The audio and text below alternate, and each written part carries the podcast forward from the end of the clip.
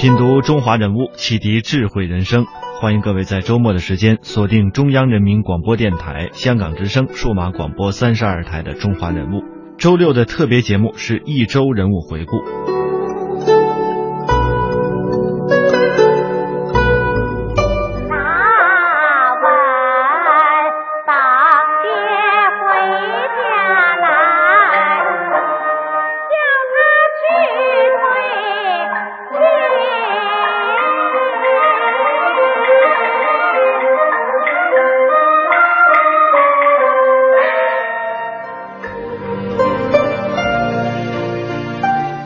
刚才我们听到的这个就是新凤霞所演唱的刘巧儿的片段。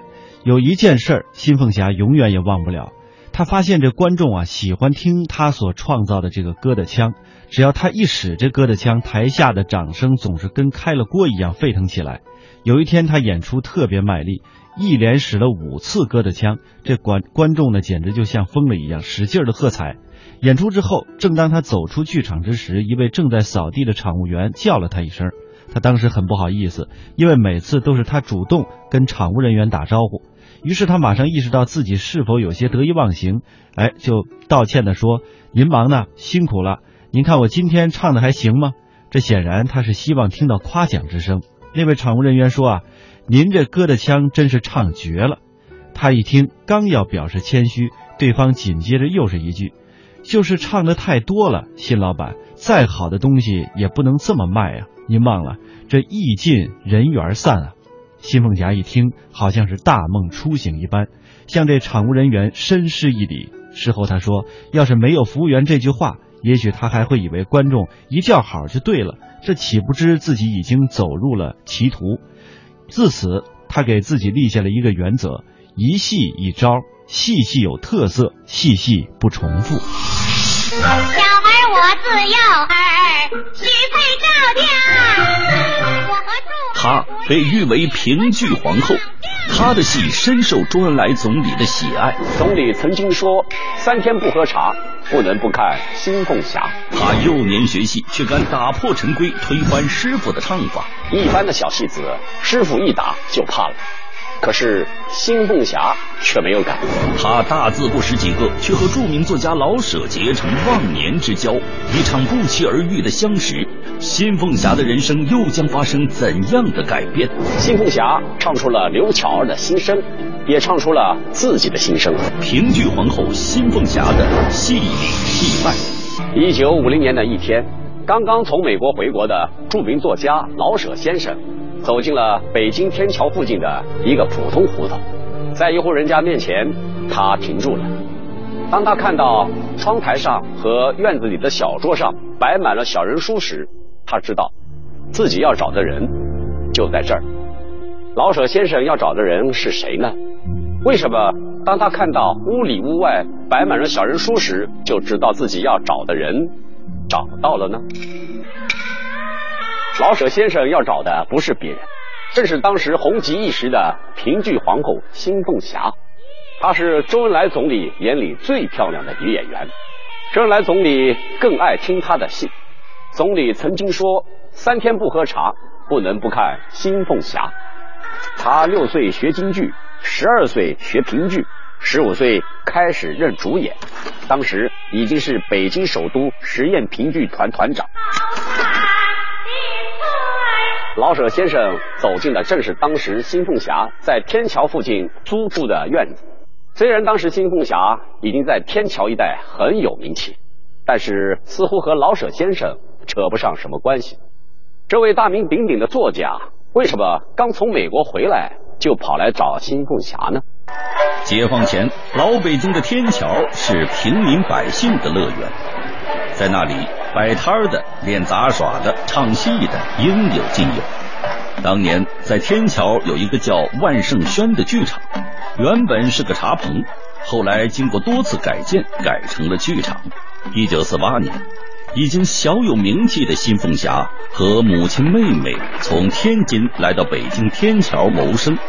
由于当时天桥恶霸横生，几经周折，新凤霞才开始在万盛轩搭班唱戏。由于她嗓子极好，扮相身段又极优美，很快就成了名震京城的评剧大腕，演出时常常爆满。一九五零年初，老舍从美国一回来，就听说天桥附近有个小姑娘唱评剧，人长得漂亮，唱的又好，老舍就想过去看一下。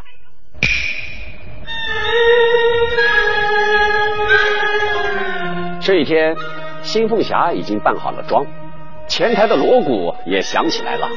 大师兄突然跑了进来，告诉他，前台来了两位老先生，听说其中一个是音乐家，戏散场后请他们给咱们提提意见，怎么样？新凤霞很高兴，马上就答应了。这一天，新凤霞唱的是杜十娘，因为她知道台下有个音乐家在听她唱戏，所以唱得格外的认真，引得一阵阵的叫好声。可是。他偷偷的看了一下台下两位穿西服的先生，发现他们很少鼓掌，还不时的指着台上低声议论，这使得他心里有些不高兴。戏散场之后，他对大师兄说：“他不想见他们，不用让他们到后台来。”可是从那以后，新凤霞发现这两位先生经常来听他唱戏，而且每次都很认真，这引起了他的好奇心。一天戏散场之后，新凤霞把这两位先生请到了后台。其中一位先生对新凤霞说：“我叫舒舍宇，人家都叫我老舍。”而另外一位则是唱夜半歌声的大音乐家盛嘉伦。交谈中，盛嘉伦在唱法上给新凤霞提了一些建议，而老舍则建议新凤霞能改编一些新剧来唱。就这样，新凤霞和老舍先生就结识了，也就有了节目开场时老舍先生亲自到新凤霞家去拜访的情景。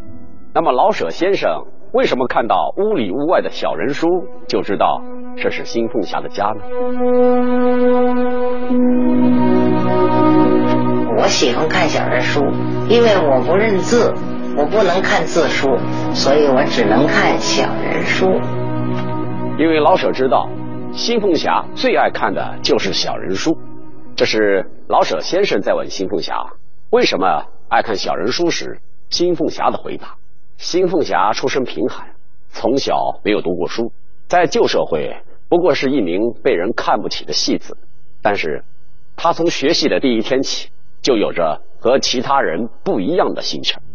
新凤霞十三岁就拜师学艺，学习评戏。当时新凤霞的师傅是男旦，总是憋着嗓子发声，每次都会憋得脸红脖子粗。师傅在教他们的时候，也要求他们憋假嗓，绷着脖子，紫红着脸唱。学戏要吃的苦中苦，方为人上人的道理，新凤霞明白，但他觉得这不是下不下功夫的问题，而是这种唱法。本身有问题，可是那个时候，只要师傅肯教，徒弟们就高兴死了，哪敢挑师傅的不是啊？新凤霞当然也不敢说什么，但他发现师姐的嗓子渐渐的哑了的时候，自己再吊嗓子就格外注意了。师傅发现了，以为新凤霞偷懒，不好好练功，于是就打了新凤霞。一般的小戏子，师傅一打就怕了。可是新凤霞却没有改，依然按照自己的方法来唱。一九五一年，全国青联开会，指定新凤霞代表青年戏曲演员在大会上发言。他求助老舍，老舍却让他找吴祖光来帮忙。新凤霞怀着忐忑不安的心情，给吴祖光打去了电话。邀请吴祖光到家中来帮他改发言稿，吴祖光竟然爽快的答应了。他让新凤霞放心，第二天一早自己一定会把发言稿送过来。这一夜，新凤霞可没有睡好，心里一直盼望着天快点亮，盼望着祖光给他送发言稿，身上还被蚊子挑了好多包。第二天。吴祖光如约来到了新凤霞的家，给他送发言稿。他知道新凤霞不识字，他就一句一句的教他，直到新凤霞把发言稿背下来为止。那天，新凤霞一边背稿子，一边挠着被蚊子咬的包。她没想到这一幕被细心的吴祖光发现了。我跟祖儿从小把亲的，因此一天，新凤霞刚从外面回来，一进家门就被眼前的这一幕惊呆了。原来她自己的床上装上了一顶漂亮的蚊帐，这是吴祖刚看到新凤霞被蚊子咬了，特地来给她装上的。这可让新凤霞又惊又喜，心里啊有说不出的甜美。可是这一夜，新凤霞还是没有睡好，为什么呢？新凤霞是北方人，不习惯在蚊帐里睡觉，第一次在蚊帐里睡觉，觉得闷得难受，翻来覆去的睡不着，所以她就起来在院子里走了一圈，回来后好不容易睡着了，又被蚊子咬醒了。原来她没把蚊帐放好。蚊子都飞了进去。第二天，新凤霞打电话给吴祖光，告诉他自己又被蚊子咬了。吴祖光觉得很奇怪，说：“你不是睡在蚊帐里吗？” 他哪里知道新凤霞不太会用蚊帐。吴祖光告诉新凤霞，他三点钟过去教她怎么用蚊帐。新凤霞决定这一次，她一定要学习刘巧儿中的一句台词。当面锣对面鼓，和吴祖光把话说清楚。可是那天，新凤霞突然接到通知，下午两点半要去开会。新凤霞就给吴祖光留了一张纸条，上面写着：“祖光老师，我去开会了，你在家息休吧。”凤霞。等新凤霞回来的时候，吴祖光已经走了，但也留下了一张纸条，上面写着：“凤霞，休息。”不是西修，据说后来新凤霞写的那个西修的纸条，吴祖光一直保留着，有时候还会拿出来看看，当做一乐事。虽然那天新凤霞没有见到吴祖光，但是他还是决定找机会当面和吴祖光把话挑明。但这话又从何开口呢？我妈妈就说说那个这个刘巧啊，是我很喜欢这个人物。这个人物就是什么呢？就我自己找婆家，嗯，这是我特别喜欢这个人物，所以我也演的就是演起来很入戏。但我妈妈听不懂，我妈妈可能就觉得再不说透了，你转三百八十圈我也转不到点儿，不行，我干脆直接就说吧。然后她就说：“ 祖光，咱俩结婚吧。”这是新凤霞的女儿无双的一段回忆录音。就这样，吴祖光和新凤霞。开始恋爱了，但是他们两个人的相爱却遭到了很多的阻挠。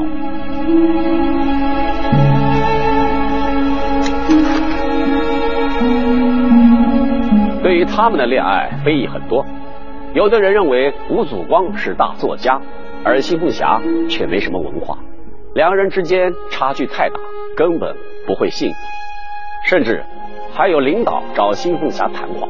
对于他们的结合表示反对，说什么电影导演靠不住，而且吴祖光还是从香港回来的，在那个年代更是要慎重考虑。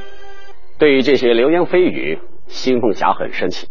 她想，自己在台上唱刘巧儿都要争取婚姻自由，难道自己的婚姻自己都做不了主吗？一九五一年的九月。相识不到半年的新凤霞和吴祖光举行了隆重的婚礼，文化界、艺术界的很多名人都到场祝贺，周总理还派人送来了一对花瓶。这一年，吴祖光三十四岁，新凤霞二十四岁。结婚时，吴祖光送给新凤霞一张小巧精致的书桌和一个摆满了书的书架。这是结婚前吴祖光特地到东单一家木器店给新凤霞买的，目的就是要让她好好的学习。而新凤霞的陪嫁则是一捆小人书。新凤霞没有读过书，字儿也不认识几个。现在有了自己的书桌和书架，她感到太幸福了。人物穿越时空，人生启迪智慧。人文润泽心灵，人性，彰显力量。香港之声，中华人物，为你细数那些被历史记住的名字。马三立先生在相声史上的突出贡献，在于他对于相声艺术优秀传统的全面继承。他早年间表演的传统相声，主要是最见演员功力的贯口活与文哏段子，像夸住宅、地理图、吃元宵、文章会等等。他的表演活宽、路子正，哪段都有新东西。而到了中年之后，在表演对口相声的同时，马先生也擅长单口相声，并且常能使所演的节目给观众带来余音绕梁的美感。当时乐了还不算，什么时候想起来，什么时候还会乐，这才是真正做到了使自己的艺术脍炙人口、隽永流芳。而在艺术趣味上，他在舞台表演上的口风追求现场的运用。他曾经说：“我不喜欢拿好架势才出场，也不喜欢用大声的叫喊，呃，还有一些发出的怪声、怪气、怪相来找噱头。我要用语言和形体动作把观众引入我为他们提供的特定环境，使观众如见其人，如闻其声，如临其境。我用包袱把观众逗乐，又使观众呢在感觉上并不以为我是在有意识的逗他。这正像古人所说的诗句那样。”随风潜入夜，润物细无声。这正是马三立先生在相声表演艺术上的大音希声、大象无形的境界与追求。那接下来呢，我们将听到的是中央人民广播电台制作的一个专题节目，这其中讲述了马三立先生与他所热爱的相声事业。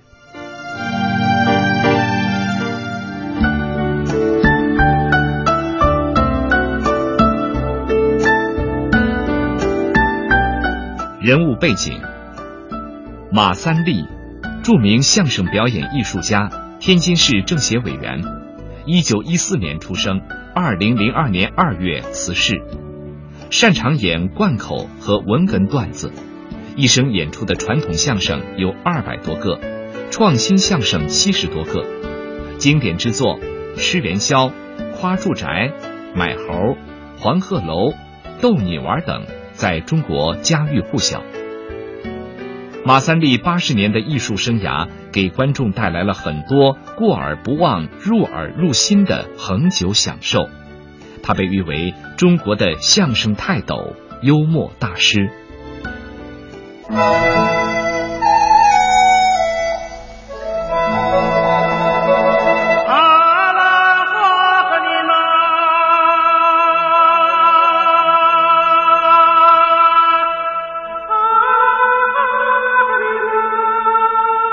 朋友，这是一场特殊的文艺晚会。二零零一年十二月八号晚，在天津，我国著名的相声表演艺术家、相声泰斗马三立老人从艺八十周年暨告别舞台晚会正在举行。歌唱家郭颂、马玉涛、相声演员牛群、冯巩等都赶来助兴，观众们都期盼着那一刻马三立的出场。二十二点，他登上了舞台。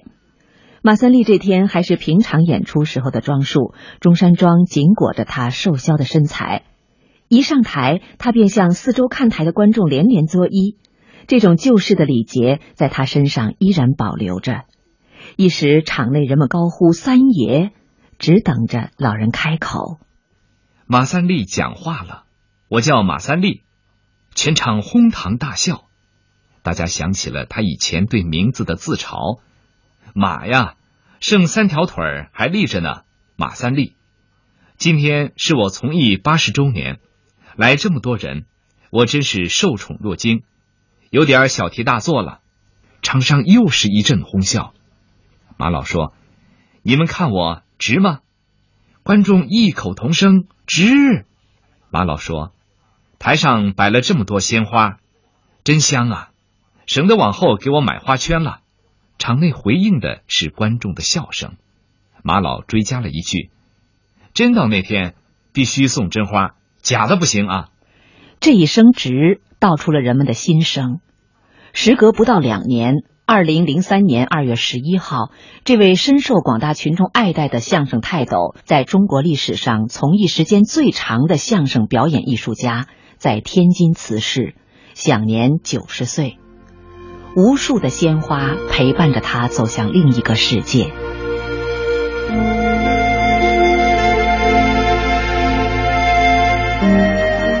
在马三立从艺的八十年里他的相声给观众带来了无尽的欢笑。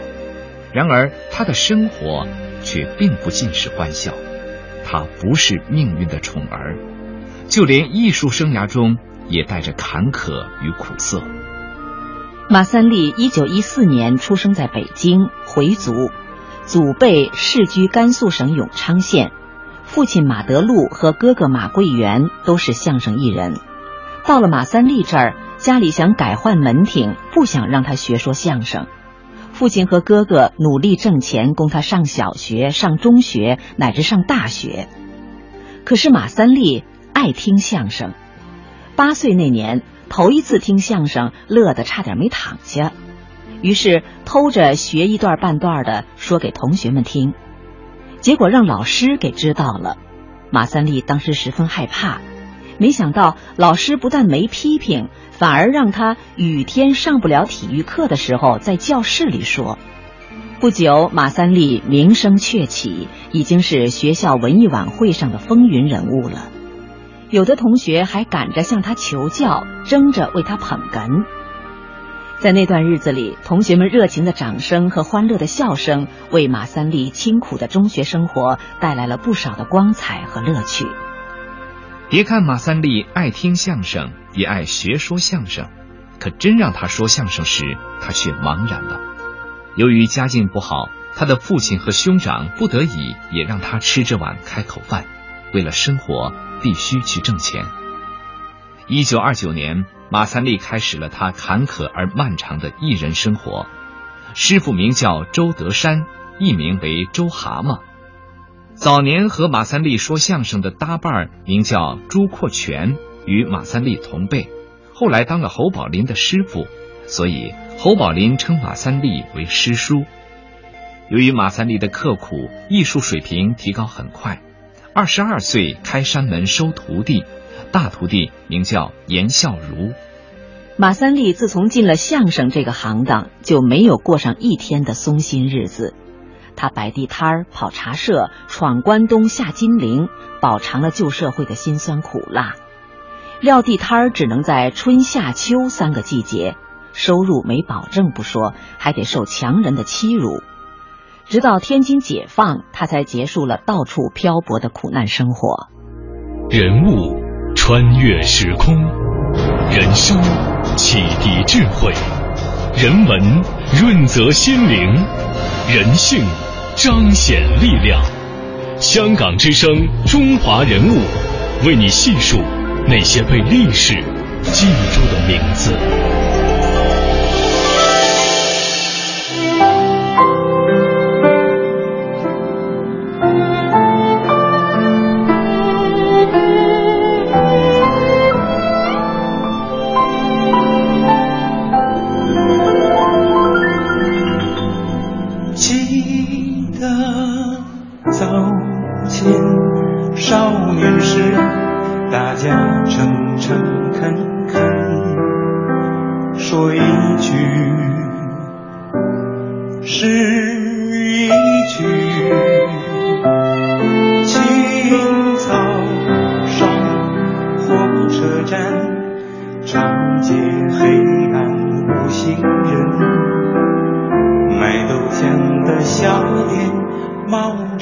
热情。从前的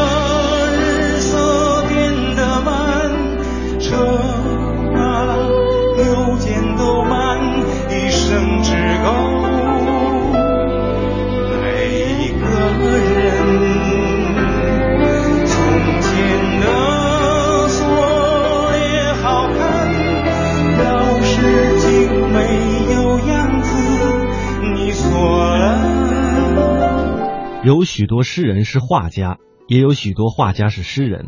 木心先生不用手机，也不上网。他回国之后发现，他的读者很多当中都是年轻人，居然于二零一零年和二零一一年，在别人的协助之下，与豆瓣木心小站的网友做了两次对话。一位网友说：“先生刚看了你的《我纷纷的情欲》，不敢相信你已经是一位老人，保重。”木心回答说：“我并不算老人。”只算是诗人，可见诗人是没有年龄限制的。艺术的交流与共鸣更是跨越年龄。热衷他的文学时，也应该记住他的话。无论在文章中还是在访谈中，木心毫不掩饰对于中国山水和中国水墨的喜爱。木心先生博才多艺，有各种途径可以抒发胸臆，诗、散文、小说、戏剧、音乐都是他擅长的。绘画只是这其中之一，也是他初入艺术创造之门首先掌握的一门专业。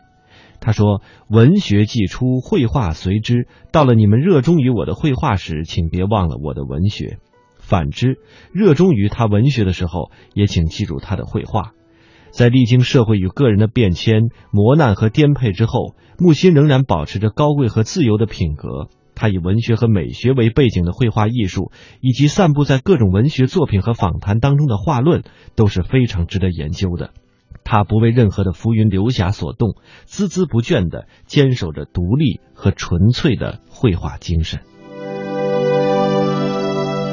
读木心先生的作品的一小段，但是读那一段，你就会发现他的呃行文的这种节奏感，你读起来就会发现他那种短句长句，呃参差有致的，怎么样组合成一整段的文章。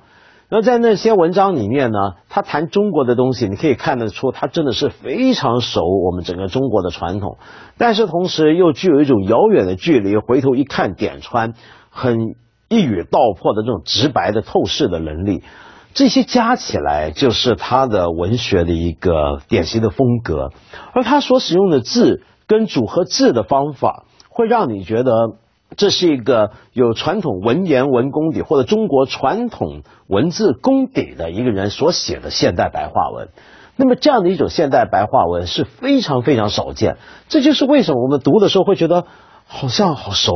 一个远房亲戚，样子跟自己长得很像，从国外归来了。话说回来，他还真的是在国外生活了几十年，就在美国寄居。